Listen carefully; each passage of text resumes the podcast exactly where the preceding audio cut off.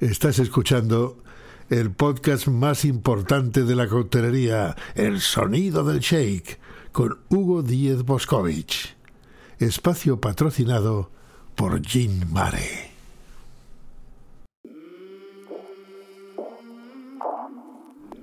Doctor Low Ferments and Mr. Ruiz, con Robert Ruiz.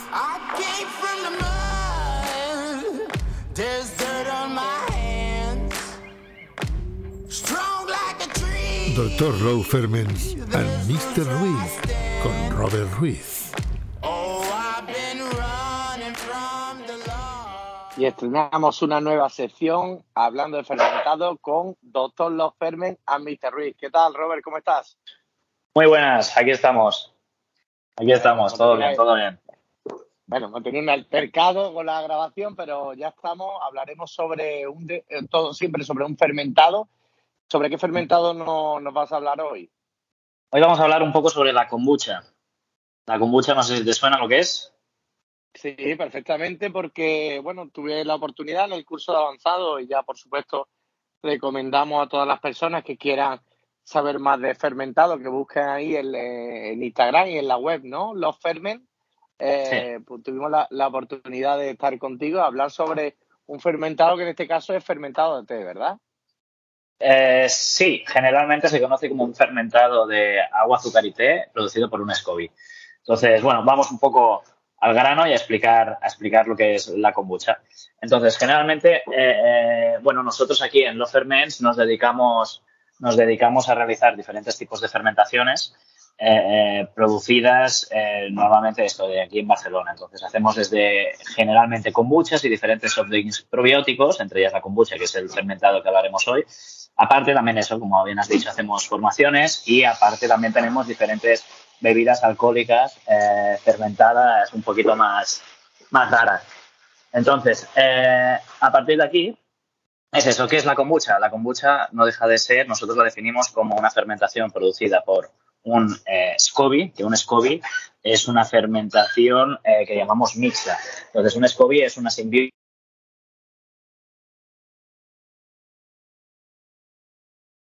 están comiendo, creo eh, que están comiendo generalmente siempre esto, eh, azúcares con diferentes eh, levaduras, diferentes levaduras y bacterias. Entonces, simplemente, simplemente esto, a partir de aquí empiezan a acidificar poco a poco ese ambiente, convirtiendo en una cosa similar a un refresco.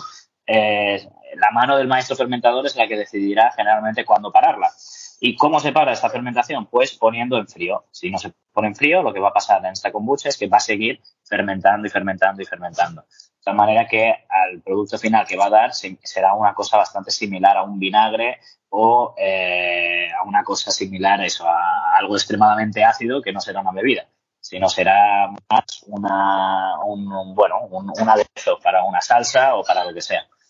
Entonces, generalmente, según eh, cuenta la leyenda, esta, este bicho, este SCOBY, se generó en la parte norte de China, en la parte de Manchuria. Entonces, ha vivido durante 2.500 años aproximadamente desde que se tiene conocimiento en agua, azúcar y té. Entonces, eh, a partir de aquí se hizo popular sobre todo en Estados Unidos y ha llegado a nuestros días como uno de los refrescos eh, de la nueva generación. ¿Qué refresco de nueva generación? Pues básicamente son refrescos que no tienen que ver con lo que nosotros hemos asociado con la palabra refrescos. Es decir, no es una cosa insaludable, eh, con muchos aditivos, con muchos ácidos, etc. Sí, con mucho azúcar, ¿no? Exactamente. Exacto. Es una cosa con poco azúcar, eh, con diferentes tipos de ácidos conservados, con diferentes tipos de ácidos producidos por esta fermentación. Eh, tiene además, sobre todo, una gran parte de vitaminas, minerales y parte de probióticos que se han generado. ¿Qué son los probióticos? Básicamente son bacterias y levaduras de vivir en tu flora intestinal y que te va a ayudar a poder digerir y obtener diferentes tipos de energía a través de diferentes tipos de alimentos. Entonces, a partir de aquí, esto ya lo explicaremos otro, otro día, el cómo se realiza la saborización de esa, de esa kombucha. Una kombucha, lo que hablamos, agua, azúcar, que tú después de fermentar con este SCOBY, lo que puedes hacer es eh, hacer que tenga CO2, es decir, que esté gasificado, simplemente progresando con esa fermentación, o aromatizar con diferentes hierbas, con diferentes eh, frutas, etc. Vale, si quieres lo único, da- dame un par de ejemplos de algunos eh, al- algunas kombuchas saborizadas que has trabajado. Bueno, nosotros aquí dentro de los Ferments tenemos cinco kombuchas eh, que vendemos, tres en vidrio y dos en, en lata. Aparte hemos hecho kombuchas absolutamente de todo, pero las que nosotros aquí vendemos, la número uno es la de jengibre Moringa americana, que tiene mucho, mucho hierro. Y bueno, jengibre y menta ya conocido por todo el mundo. La número dos, por ejemplo, que tenemos es arándanos y lavanda. Y la número tres, mandarina, cúrcuma y pimienta. Aparte también tenemos dos kombuchas más en lata, una con membrillo, flor de azar, caléndula, eh, manzana, pera y otra un poquito así como más tropical, como con roibos, menta, lemongrass, granada. Entonces, eh, es eso, realmente puedes hacer kombucha de lo que te dé absolu- absolutamente la gana, es saberla aromatizar y tener el gusto para ello. Vale, bueno, ¿dónde los que quieran adquirir eh, alguna kombucha de la que ya has elaborado tú? Entiendo que a través de la web. Sí, sí. Lo, en Barcelona sí que tenemos puntos de, bastantes puntos de, venta, también algunos en Madrid, País Vasco, pero si quieres que te llegue kombucha fresca eh, a tu casa, lo mejor es pedirla por la web en arroba. Eh, allí podrás encontrar kombuchas y bueno, eso, seguidnos por Instagram si también os gusta todo el tema de fermentados porque bueno, somos eh, un poco, no- nos dedicamos a ello desde hace ya bastante, bastante tiempo. Genial, Robert, pues no te robo más tiempo, te agradezco mucho y nos vemos en el próximo episodio. Perfecto, muy bien. Venga, Hugo. Chao, hasta la próxima. Mis favoritos. Let's hit the hills up on the west side. We the plug, we don't ever wait in line. It be the crew. Mis bartenders favoritos. Con Adal Márquez. Con Adal Márquez. Y tenemos una nueva edición de mis bartenders favoritos, como no, otra edición más. Lo hemos intentado despedir, pero ha sido imposible. Nuestra amiga Adal Márquez, ¿qué tal, Adal? Hola Hugo, ¿qué tal? ¿Cómo estás? Bien, ¿y tú? Wow, Muy bien, muy bien. Mira, aquí estamos preparándonos para, para hablar de nuestro super bartender preferido. Venga, ¿vamos a ir descubriendo o no lo va a decir el tirón? No, venga, vamos a ir descubriendo como siempre que si lo digo el tirón pierde la gracia. Vamos allá. Y además, y además, si no, así sí que me podrás despedir y prefiero que no puedas. vale, vale. Vamos allá. Mira, te lo voy a poner, bueno, igual va a ser más difícil de lo que piensas. En 2009 ganó la Belvedere International Competition, la ganó, y además quedó eh, mejor bar de hotel en 2009, en The Connacht. Fíjate, que eso igual no lo sabía. Vale. En The pues, Connacht estuvo en Londres. Lo más bueno, ni que viene a la de, cabeza de un mo- nombre- de momento ni idea. De momento ni Vale. idea. En 2010 ganó Bartender del Año de la World Class, ganó la World Class en 2010. En 2011, mejor bar de hotel de nuevo, pero esta vez... Espera, espera, espera, espera. ¿Mejor bar de hotel? ¿En cuál? En, en otro hotel diferente. Cambiamos hotel. vale, vale. Vale. Ya me, El- se me viene a la cabeza. Eh, ¿Es elegante? Es muy elegante. El más elegante de todos. ¿Lleva gomina? Lleva, sí, lleva gomina. Vale, vale, vale. Pues yo creo que ya sé quién es. Lleva gomina. Y en este año, en 2011, gana mejor bar de hotel en el American Bar del Savoy. Y ahora sí sabes quién es. Estamos hablando de. Eric Loring, ¿verdad? de Eric Lorings, nuestro súper buen amigo, que además viene dentro de muy poquito, lo vamos a tener contigo en casa. Sí, sí, sí, sí. Espero que cuando hayáis escucha, estéis escuchando el programa, eh, todavía no haya sido el aniversario, ¿vale? Os lo digo para que os pongáis las pilas. Exactamente, para que lo vayáis volando. Porque va a ser Vale, vale. Cuéntanos ¿no? cositas de, de Eric. Bueno, Eric es eslovaco, de Bratislava, eh, eh, está casado con una mujer maravillosa, además tiene una niña, bueno, una o dos, no estoy seguro, creo que tiene do- dos niñas. Eh, bueno, estuve con él hace, no hace mucho, estuvimos juntos en, en Bratislava, que fuimos a, a dar una conferencia, que estuvimos con Marian Beque, que son los dos de ahí, Sí. además, y tuve la enorme suerte de, de irme a desayunar con ellos, a donde ellos iban de pequeños, bueno, son muy divertidos, además, en contra de lo que parecen, los dos, sobre todo Marian, que parece muy serio y tal, son muy, son muy, muy, muy Bueno, divertidos. es, serio, es serio. Parece muy serio, no. Es serio. No es serio, no es serio, te equivocas. No, no, y Eric menos. Eric es un cachondo, ¿eh? Eric es, muy divertido, Eric. Lo que pasa es que tiene humor inglés. Tiene humor inglés que, te, que dice las cosas, pues serio. Pero te, ríes mucho, Eric es muy divertido. Es un tío muy, con un humor muy, muy cínico, muy divertido. Vale. muy Vale, inglés, él, se hizo muy, famo- muy famoso por bueno, la hospitalidad, ¿no? Principalmente en Savoy. ¿no? Bueno, claro, imagínate, Eric fue durante 10, 14 años, si no me equivoco, no, 10, a ver, sí, 10, ca- no, di unos 8 años, si no me equivoco. Fue 8 años o 9 años el jefe de coctelería del, del American Bar. Claro, imagínate, no, es, no es cualquier cosa. Que antes, antes que él venía, pues Peter Dorelli, eh, Harry Craddock, o sea, eh, Ada Coleman, Mm. se, se une a, a una lista de, de enormes bartenders en la historia y aparte que bajo su mandato o bajo su dirección eh, consigue, pues mira, una vez ya en 2011 mejor bar de hotel, consiguen el, el International Bartender of the Year el mismo año, Hot Bartender of the Year también por Condé Nast Traveler, en 2016 ganan eh, mejor bar de, de equipo del mundo, otra vez en el. American Bar, y ganan mejor bar de Europa en los Festives Bars, el mismo año, 2016. Joder. En 2017, un año más tarde, en los Festives Bars ganan mejor bar del mundo, y en 2018 ganan mejor personalidad del año y, y- y bartender del año.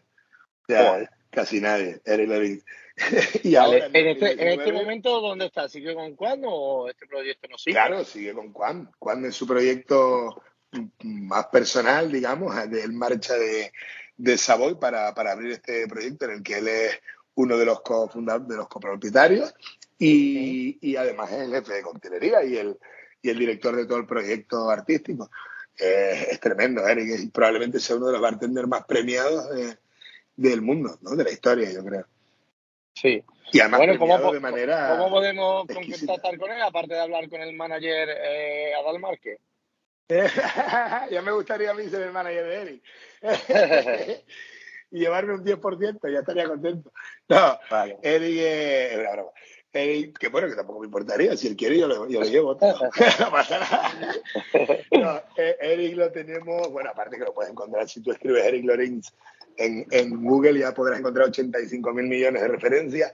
Pero Vale. lo tenemos en Facebook, lo tenemos en Instagram y sobre todo lo tenemos en Birdi. En Birdi que es la página, es la web de él, eh, es birdi-eric.com, que es donde él Vale. vende donde él vende sus productos de diseño, porque él ha creado una gama de, de cocteleras y de, y de vasos mezcladores de metal, eh, hechos como de, alta, como si fuera alta costura de coctelería.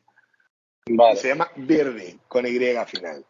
Sí, Genial, pues nos lo apuntamos y nada, eh, nos vemos próximamente en el aniversario los tres y ya discutimos a ver, a ver quién es el más gracioso. A ver, a ver quién es el más loco de los tres. Ya verás. Bueno, no, o sea, ahí, ahí nos vas a ganar tú, pero porque, pero porque tienes quien te gane. Un abrazo, amigo. Mi querido Hugo, un besote enorme para todos y nos vemos muy pronto. Gracias, un abrazo. Un abrazo. El Viaje. del Redneck con Jorge Balbontín.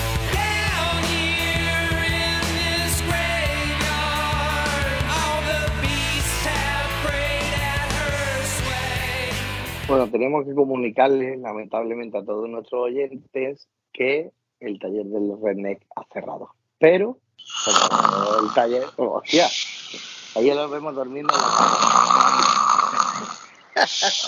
Hostia, pero el cerdo no se había muerto. No, perdón, perdón, Hugo, perdón, es que tengo jet lag.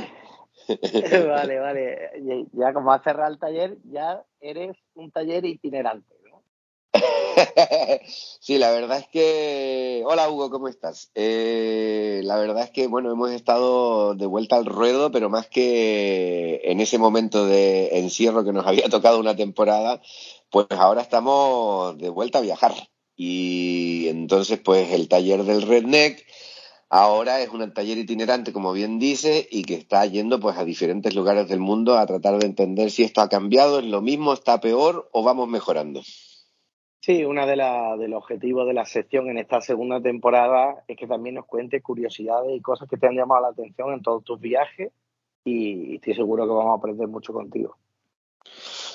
Pues mira, perfecto. Si quieres arrancamos ya, porque quiero contar Sí. hoy un viaje doble que acaba de suceder hace muy poquito, que fue un viaje a USA, a Estados Unidos de Norteamérica, y eh, de paso y porque está al lado, aunque no sea tan verdad, pues obviamente que me fui a México, como, como, como manda mi propia ley y por lo que el cuerpo a mí me pide, pues había que ir a México también. Entonces, te cuento un poco, Hugo. Mira, eh, Sí. Estados Unidos fue un viaje no menor, al final estuve por allí casi 10 días. Eh, Estados Unidos es un lugar muy particular, Hugo. Las cosas funcionan todo bajo regla, está todo Sí. muy medido, tienen, son muy dueños de, de su propia cultura y de su propia manera de ser. Son muy suyos, Hugo, muy, muy suyos. Allí el espacio metro cuadrado y distancia entre las personas y eso de no abrazarse ni tocarse es muy importante para ellos. Entonces, para un redneck como uno, y mira que ellos son los inventores del redneck en el sur de Estados Unidos, pero para un redneck medio... Eres más Ex- redneck que los redneck originales. Soy más redneck que los redneck originales. Esto puede ser un descoloque un poco peculiar. Por ejemplo, en el aeropuerto, nada más llegar, Hugo, pues en el aeropuerto es sistema borregus. Eso quiere decir de que a ti te indican inmediatamente por dónde tienes que estar parado, cuándo puedes hablar, cuándo no puedes hablar, cuándo puedes caminar y de qué manera te tienes que mover. Impresionante el nivel de control de los aeropuertos de Estados Unidos. Yo te hablo en este caso de Texas, que además es, es más de lo que más. O sea, si hay un lugar de Estados Unidos que sea cliché comparado a otros sitios, pues probablemente sea Texas. Y yo fui, pues no a la capital de allí, pero sí a una de las ciudades más importantes que hay, que se llama Dallas. ¿Vale? Como la serie antigua esa de los 80, pues un Sí, poco un, un poco un poco más de lo mismo. Eh, lo primero pero Hugo, ¿estás tirando la cadena del baño o qué, qué haces? No, pues- Tío, el típico cañito, no, hombre. Eh, mira, lo primero que en Dallas, y yo había ido alguna vez por allí en Texas hace años atrás, es que, Hugo, todo es gigante. Cuando te digo que todo es gigante, Hugo, es que desde que las camionetas son unos monstruos de camionetas, pero mega gigantes, a, que cruzar las calles es una calle que puede equivaler a una cuadra aquí en Europa en cualquier sitio, porque las calles tienen hasta seis o ocho vías, ¿sabes? Para que pasen los coches. O sea, tú imagínate lo que se puede tardar uno en cruzar una calle y la comida y la bebida. Tú piensa una cosa, Hugo, en Estados Unidos, en No esa zona de allí, hombre, no, no, es que no solamente que no haya nadie delgado, que voy a llegar a eso ahora en un momento. Allí pedirte un entrante, sabes que aquí tú te pedirías pues una ración de tres, seis croquetas, pues pedirte un entrante allí sería como cenar eh, para dos personas en un solo plato. O sea, hacer un primero y un segundo, Hugo, es una cosa inhumana y casi imposible de poderte acabar. O sea, si, si tú vas acostumbrado a comer como se come por este lado del mundo, pues allá te pides un plato único y cuidado si vas a ser capaz de, de conseguirlo todo. Cuando tú pides una bebida, da igual que sea, el café de la mañana o una Coca-Cola o lo- un zumo de algo en cualquier sitio, y te preguntan el tamaño, cuidado con que pidas uno grande. Uno grande, Hugo, son un litro setenta y cinco. ¿Vale? Eso es la medida de una, de una. Y luego está el extra grande. ¿Vale? Porque Eh, allí la también existe. 5 litros. Claro, claro, claro, claro. Pero es que lo cachondo de esto es que ahora también en según qué lugares de Texas y en Dallas, por ejemplo, hay gente que está empezando a trabajar esto en el sistema de cócteles. ¿Qué quiere decir esto? De que tú puedes ir y pedirte una margarita y pedir la margarita grande, que sería el equivalente a una pinta de margarita, o una margarita extra grande, que eso yo no me atreví a pedirle y no sé en qué envase puede que venga, ¿vale? Pero tú imagínate un poco el nivel de todo esto.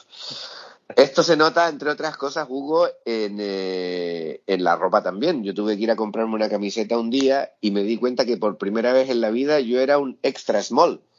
Sabes que esto no me había pasado, no me había pasado desde que tenía 14 años. Nosotros ya con nuestra sudadera XL y ahí es XS, ¿no? Allí, Hugo, existe la talla XXXXL. No te estoy mintiendo. Existe una talla que tiene 4X y una sola L. O sea que tú, tú imagínate el tamaño de, de esa nave espacial para poder ponerte una camiseta.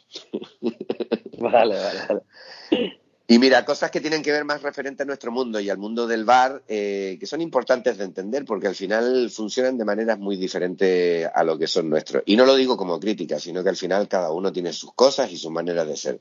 La importancia de la propina, Hugo. La importancia de la propina allí es una cosa que no solamente tiene que ver con que tú apoyes a tu camarero o a tu bartender, ¿vale? Con la propina, de lo que tú puedas considerar, sino que hay unos mínimos establecidos. El mínimo establecido, Hugo, es normalmente un 20%. Y ese mínimo establecido, que es ahí donde a mí me genera un poco un, un punto de, de contradicción y es difícil de entender, ese mínimo establecido es independiente, ellos mismos lo dicen, el mínimo establecido de propina es independiente al tipo de servicio que te demos. O sea, te pueden dar un servicio como el culo, Exactamente. Como el culo, Hugo, y tú igualmente tienes que pagar el 20%. Si no pagas el 20%, es que te va a venir hasta el dueño, a- te va a enfrentar. Te va a enfrentar y te va a decir ¿Es de que obligatorio? es, bueno, no es obligatorio rollo por ley de que si no llamen a la policía, pero probablemente te van a invitar a dejar el lugar. ¿sabes? Pero te- de verdad, te van a decir, mira, tío, tú ya no eres welcome. Claro. Entonces, bueno, lo de la propina es muy particular. Y luego, también porque tienen un sistema económico también, donde se mueve mucho dinero, tanto hacia un lado como para hacia, hacia el otro, pues tío, cuando recibes buen servicio, no es una sorpresa de que alguien se pueda llevar, por ejemplo, el 50% del- de, la, de la cuenta en propina.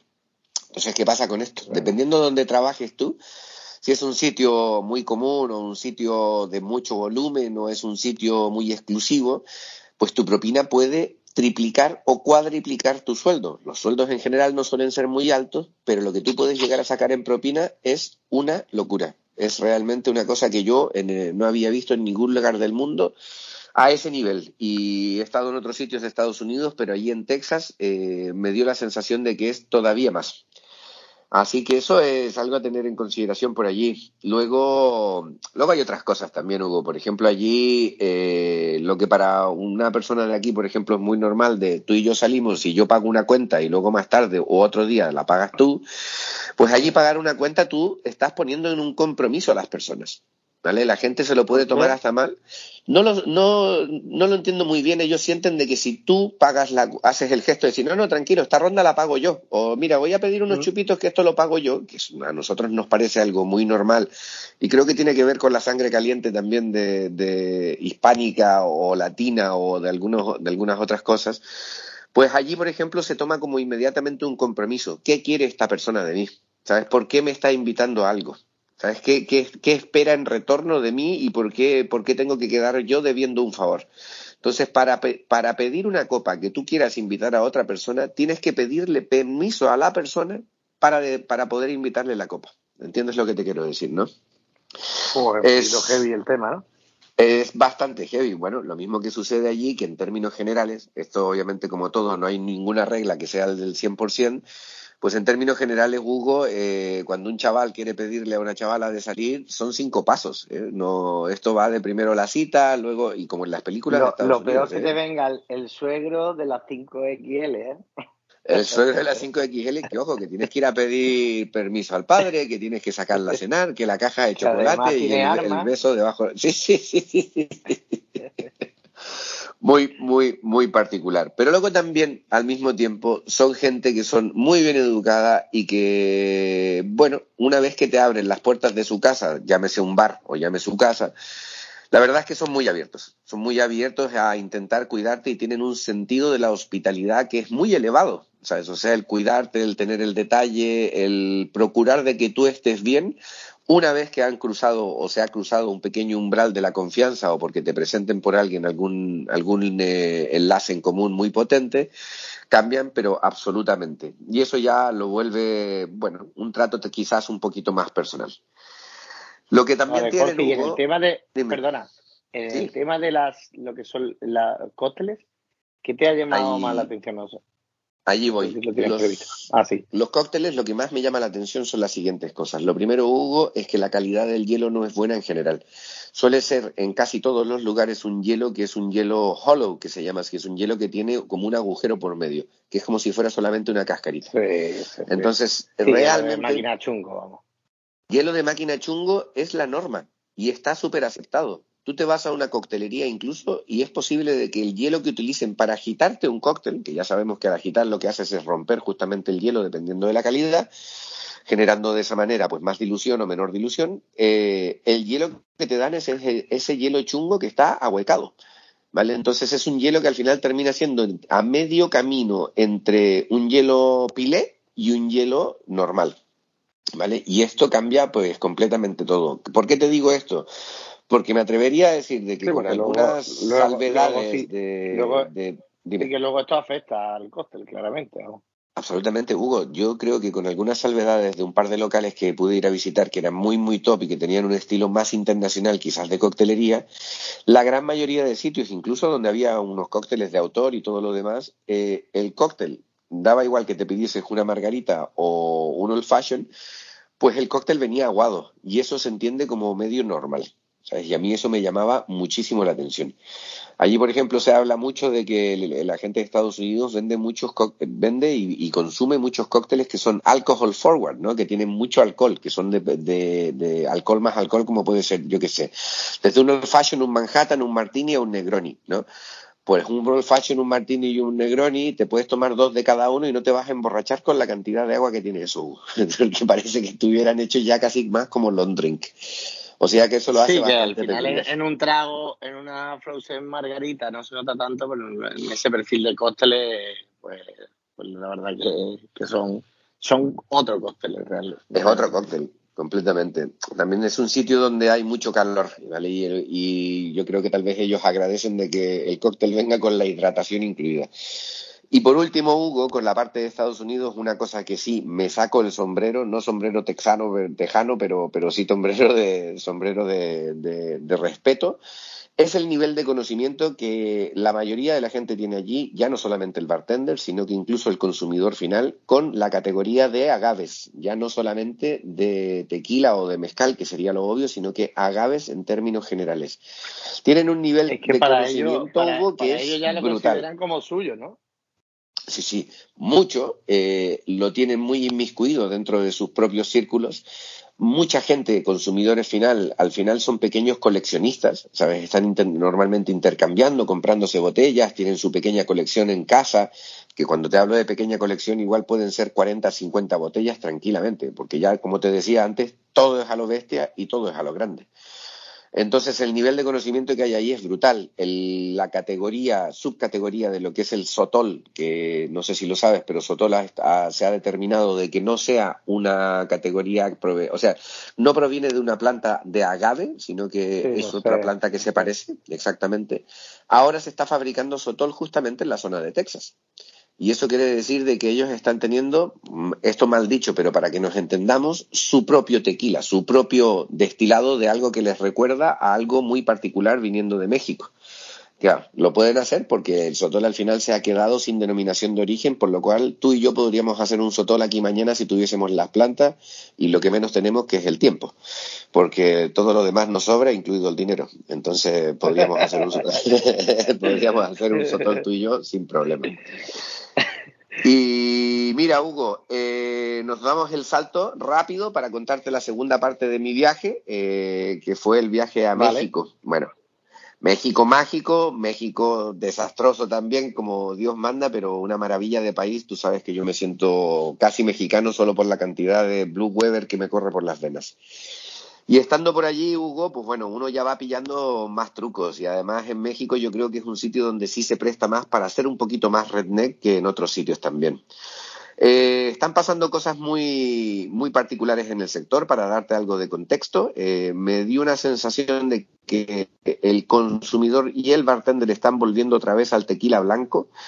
Eh, la moda del mezcal ha bajado un poco, eh, ha quedado como eso, como un poco una moda, en el sentido de que los bares tienen unas colecciones de unos mezcales muy interesantes y algunos lo llegan a meter incluso en coctelería, pero eso de que todo el mundo iba por mezcal, particularmente en Ciudad de México, ha bajado bastante.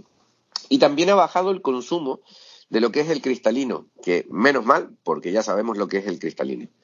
Así que nada, el tequila blanco Sí, sí, vuelve a eh, empezar la a tirar. a mí me extrañaba, me, me extrañaba cómo estaba la categoría cristalino en México particularmente.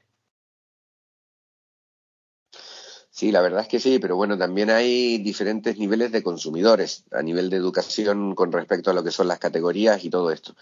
Pero bueno, a mí me, a mí ya me pone contento de saber de que la gente y el bartender han vuelto o están volviendo a apostar por eh, por eh, eh, marcas que son de, por ejemplo, tequilas blancos de buena calidad.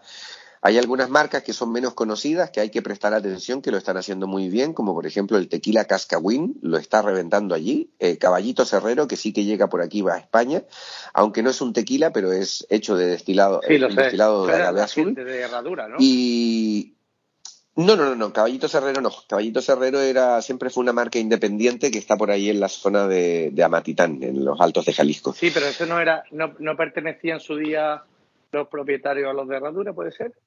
Suena bien. A menos de que tenga un libro que no es el mismo que el tuyo, pues yo no tenía entendido eso. Pero mira, lo voy a preguntar y lo voy a mirar más en detalle. Al final también puede ser. No, no estoy seguro, Hugo.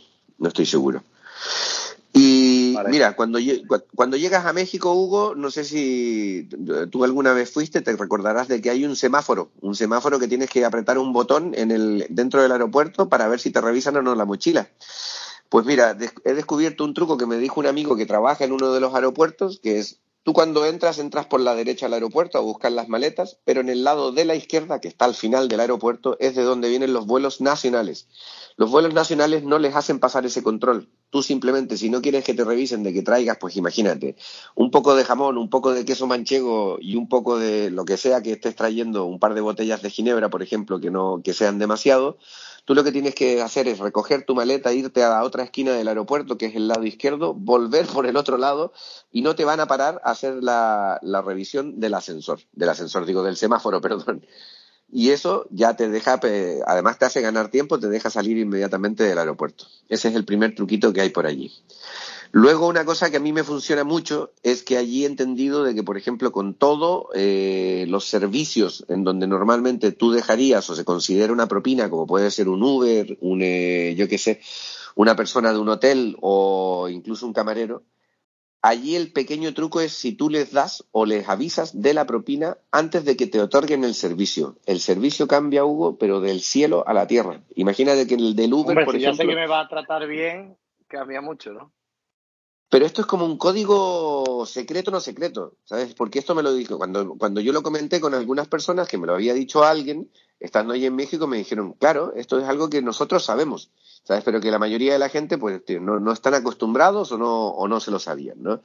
El del Uber, si tú le dices que le vas a dejar una propina de X por ciento o de un dinero cerrado o lo que sea, pues mira, tío, es capaz no solamente de sacarte unos botellines de agua frescos y ofrecerte chicles o caramelos, ¿vale? Que esto puede ser allí, sino que es capaz de ofrecerte si quieres pasar a comprar cervezas y que él te acompañe.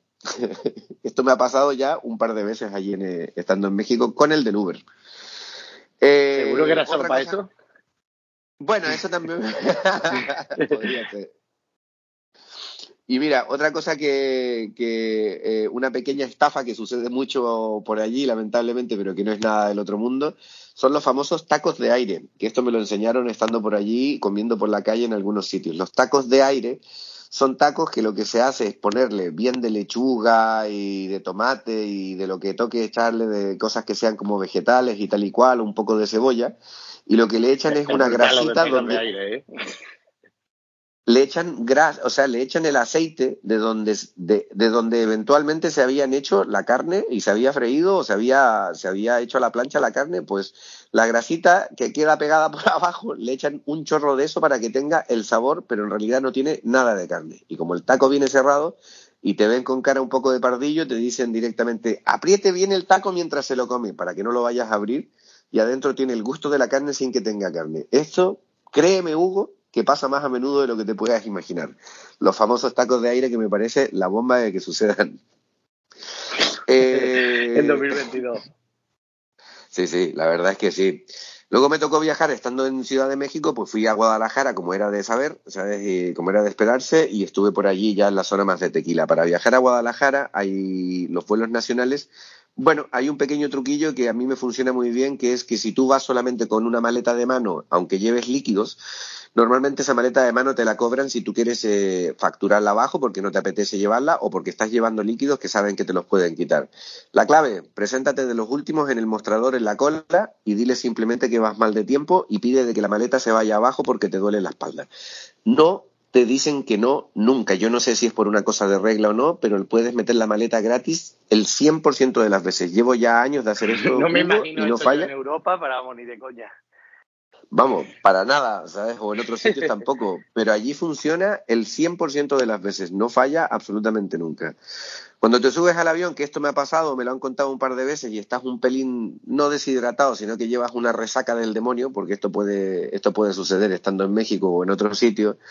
Pues tío, lo típico que quieres es que te inviten un vaso de agua o, que te vendan por último una Coca-Cola y te dicen que no, que hasta que el avión ya se encuentre a no sé cuántos miles de metros de altura o esté todo tranquilo, pues no te pueden atender.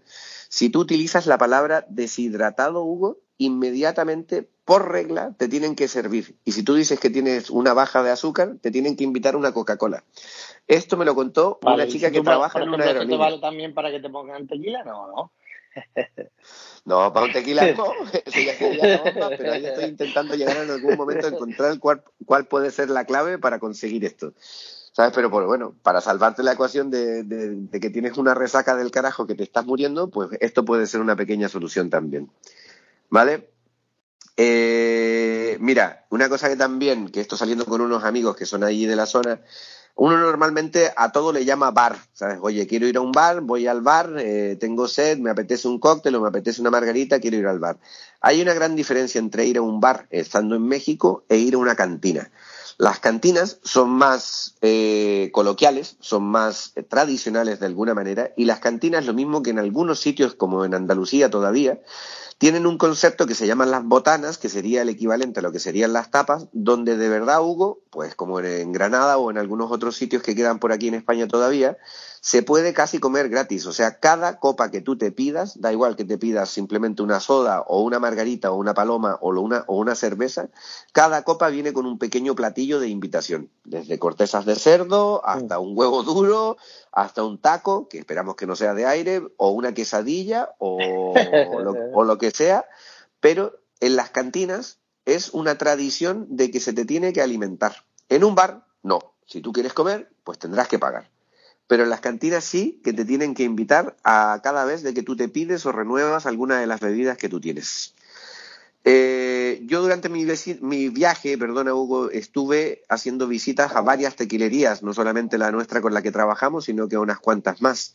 Cuando tú en las tequilerías eh, dices que te gustaría llevar producto, normalmente tienen una tienda y te venden un producto. El- vamos, te sale más conveniente o puedes encontrar ediciones limitadas, ¿vale? Pero, pero te lo van a vender. Te van a vender una botella, te van a dar una Sí. factura y probablemente tengan hasta para cobrarte con tarjeta.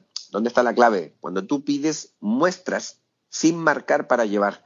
El 90% de las veces te dicen que sin ningún problema y te las sellan en algún tipo de botella de, de plástico o cristal sin marcar porque tú lo que les estás intentando comunicar es que quieres hacer o una cata privada o quieres dárselo a probar a otras personas que no están allí en ese momento. ¿Vale? Y eso sí te Sí, lo pueden dar. También es normal de que. Sí, sí, pero eso cuando te lo, cuando te lo dan, no te lo cobran. sellado, Me refiero a la de la botella normal, te la tienen que cobrar porque ellos han pagado sus impuestos por eso, es normal. Exactamente. precio normal. Exactamente, pero la maravilla es que tú puedes ir a hacer una cata y decir, oye, me ha encantado todo lo que he probado, me gustaría llevarme muestras sin marcar. Cuando tú dices muestras sin marcar, inmediatamente cogen y te- es que lo mismo te rellenan botellas de 300 que de 500 mililitros. O sea, hasta, un medi- hasta medio litro te pueden dar para que tú te lleves. Que para ellos, en una botella que está sin marcar y sin numeración y sin nada, el coste es muy barato de poder darte esto. Y te puedes llevar unos tequilas, por ejemplo, de corte de destilación, o sea, esto de, de- de que sale directamente de la destiladora a 50, 55 y hasta 57% de volumen de alcohol por litro, que eso es una jodida maravilla. Yo en esta vuelta me traje nueve muestras sin marcar de distiller cots de diferentes destilerías, que ya las probaremos tú y yo en, nuestra, en nuestro próximo encuentro, Hugo. Pues, Y mira- eh, Jorge, sí, dime. Dime. No, y te quería No, no, contar no. una más, que es eh, una maravilla y es un dato que no tiene ni siquiera que ver con, con- con nuestra compañía, que es Cada vez más compañías del sector de, las te- de los tequilas están sacando programas para becarios. No, no son realmente para becarios, sino que son programas para bartender que tú te pones en contacto con la destilería y ellos te dejan, con un permiso especial, trabajar entre tres días a una semana completa haciendo todos los procesos de producción. La gente que fueron los precursores de esto eh, ha sido la gente de Fortaleza y la gente de Arete Tequila, que de hecho tienen un programa compartido donde tú puedes trabajar la mitad de la semana con los de Fortaleza, perdón, y la mitad de la semana con la gente de Arete. Y esto es una maravilla para aquellos bartenders más friki, más nerd, un poquito más eh, eh, metidos en todo este ajo. El día que vayan a México, yo os lo recomiendo de corazón, que os pongáis en contacto eh, con gente del sector, que preguntéis directamente y que cojáis dos, tres días extras para poder aprender lo que son los procesos trabajando, porque esto te cambia la visión y el entendimiento de todo, Hugo, pero completamente de todo. Hombre, Antonio Garrido y a Félix no lo vamos a llevar ahí, pero bueno, un bartender así que, quiera ver un poquito los malos procedimientos. Exactamente. recomendamos.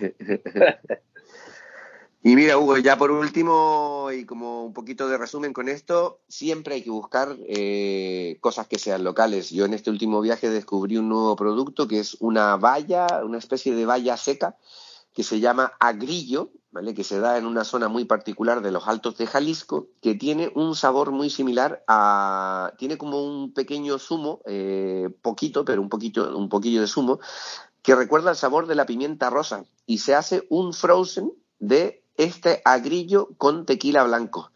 Y esto, este frozen solamente lo sirven durante dos o tres meses del año y es una maravilla. ¿Sabes cuando pruebas una cosa y dices, no había probado algo como esto en mi vida? Pues esto fue lo que me pasó probando esto. Me pasé tres o cuatro días bebiendo solamente los agrillos, que es una maravilla que habría que probar en algún momento cuando vayas por allí. Vale, la receta es.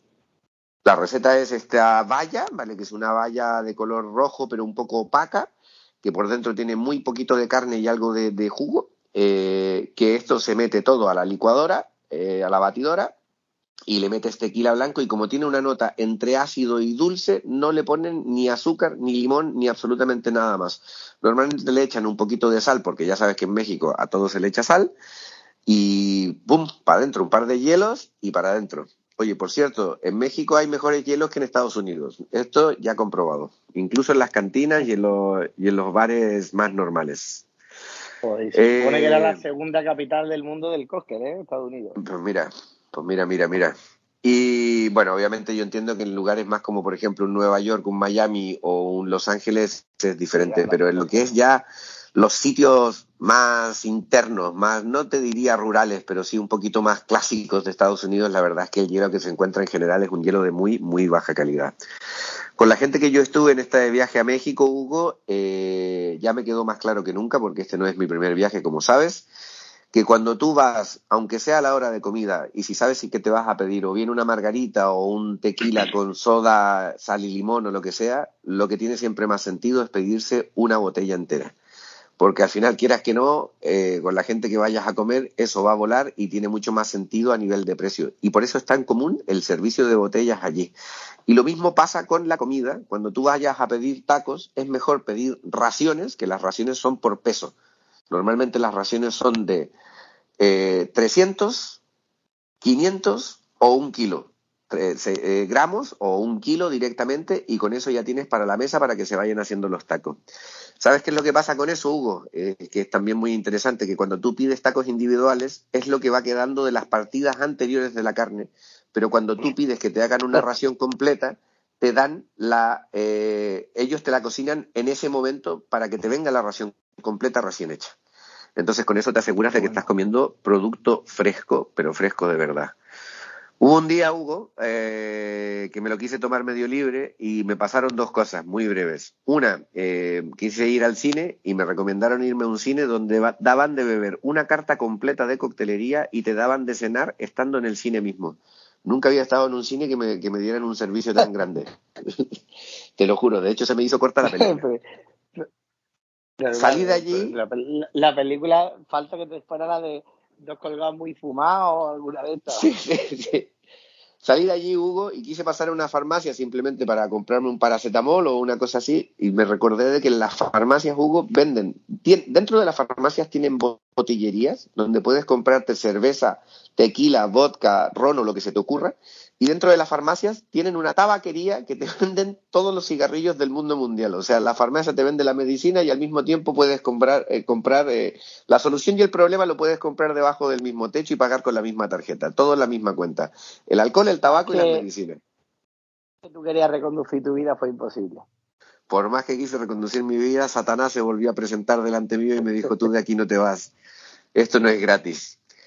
Y nada, lo última, última es, eh, hay un tipo, una tipología de lugares que he encontrado últimamente que ellos allí les llaman simplemente patios cerveceros, pero que normalmente son unas salas de fiesta, eh, generalmente abiertas, a, eh, abiertas en, un, en un descampado o en algo así, que son unas salas de fiesta gigantescas, Hugo. La última que fui está de camino a Tequila y se llama Los Cantaritos del Güero y dan de comer aproximadamente por día a unas 800, eh, personas sentadas en un, en, un, en, un, solo momento. ¿Vale? Y luego vuelven a retomar mesas, a, redoblar mesas y todo esto. Pero estos sitios, que como, te digo, se les conoce como, como, patios cerveceros, son sitios donde hay una música, un ambiente y, y jarritas, que son simplemente copas largas con un poco de zumos y sodas y tal, y siempre sale limón, se bebe bien, se come bien y se montan unas fiestas que son increíbles. Así que nada, Hugo, ese fue un poco el resumen de este viaje. Eh, para variar, creo que me he extendido más de lo, normal. Una pequeña clave es siempre llevar jamón. siempre llevar jamón para, para, darle a alguien de regalo un, poquito de jamón. de negociación bastante buena, sobre todo a las 3 de la mañana.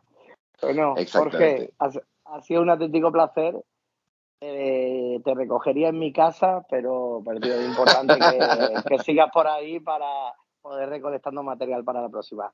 Un abrazo, amigo. Vale, Hugo, vamos hablando. Un saludo. El sonido del shake. Con Hugo Díez Boscovich. Podcast realizado en coctelera, llenado de conocimiento, información y diversión.